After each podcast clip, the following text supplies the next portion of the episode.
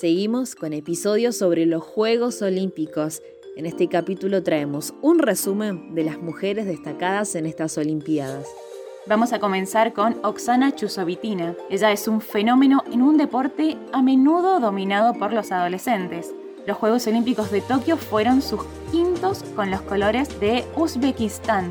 La gimnasta de 46 años debutó en Barcelona del 92 y ha participado en ocho Juegos en los que ha brillado en la prueba de salto, su especialidad. Tras los Juegos de Tokio se retira, pero seguirá ligada a su deporte para abrir una academia de gimnasia para ayudar a las jóvenes generaciones. La histórica Oksana fue ovacionada tanto por los jueces por sus rivales y hasta por periodistas. Ahora venimos con la primera medalla de oro para Bermudas de la mano de Flora Duffy, que se convirtió en la primera atleta de Bermudas en ganar el oro, luego de imponerse en la prueba femenina de triatlón. Duffy, de 33 años, fue campeona del mundo de este deporte en 2016 y 2017 y en los Juegos logró complementar el recorrido de 1500 metros a nado. 40 kilómetros en bicicleta y 10 en carrera en una hora. Esta victoria no solo significó la primera medalla de oro para su país, sino que también convirtió a Bermudas en el país menos poblado en ganar un oro en estos Juegos.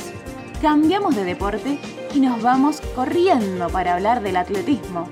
En estas Olimpiadas, Yasmín Camacho se convirtió en la segunda puertorriqueña en ganar una medalla de oro mientras representaba a Puerto Rico.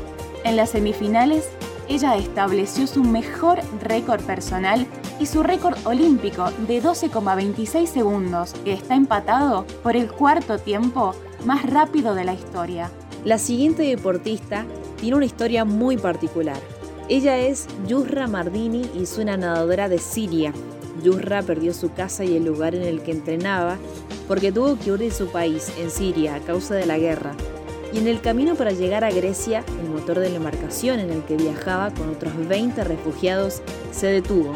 Decidió lanzarse al agua. Junto a su hermana y un par de personas más, empujó el bote durante más de tres horas hasta llegar a la isla cercana. Salvó su vida y la de la gente que la acompañaba. Pero siguió, continuó con sus entrenamientos en Alemania y tras no abandonar su sueño, hoy puede decir que ha estado en dos ediciones en los Juegos Olímpicos. Con tan solo 18 años llegó a participar en Río 2016 y ahora con 23 años volvió a tener otra participación olímpica y fue la abanderada además del equipo de refugiados en Tokio 2020. Otra historia que no pasó inadvertida fue la de Simone Biles, que volvió recargada y se llevó la medalla de bronce en la final de la Viga de Equilibrio. Siete días después de su retiro de cuatro finales para cuidar su salud mental, Biles decidió competir en la última prueba de gimnasia artística en Tokio. La estadounidense obtuvo un total de 14.000 puntos. Con 24 años ha participado ya en dos Juegos Olímpicos y tiene 7 medallas olímpicas, 4 de oro, 1 de plata y 2 de bronce.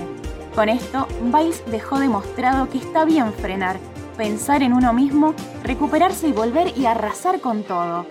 Además, con su decisión de no competir, Simone amplió un debate que lleva años en el deporte de élite, la salud mental de los deportistas y las exigencias por ganar.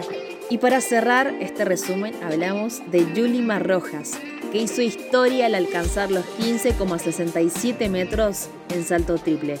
Esto le permitió llevarse la medalla de oro, pero también marcó un nuevo récord mundial y olímpico, la representante venezolana había logrado la medalla de plata en los Juegos Olímpicos de Río 2016.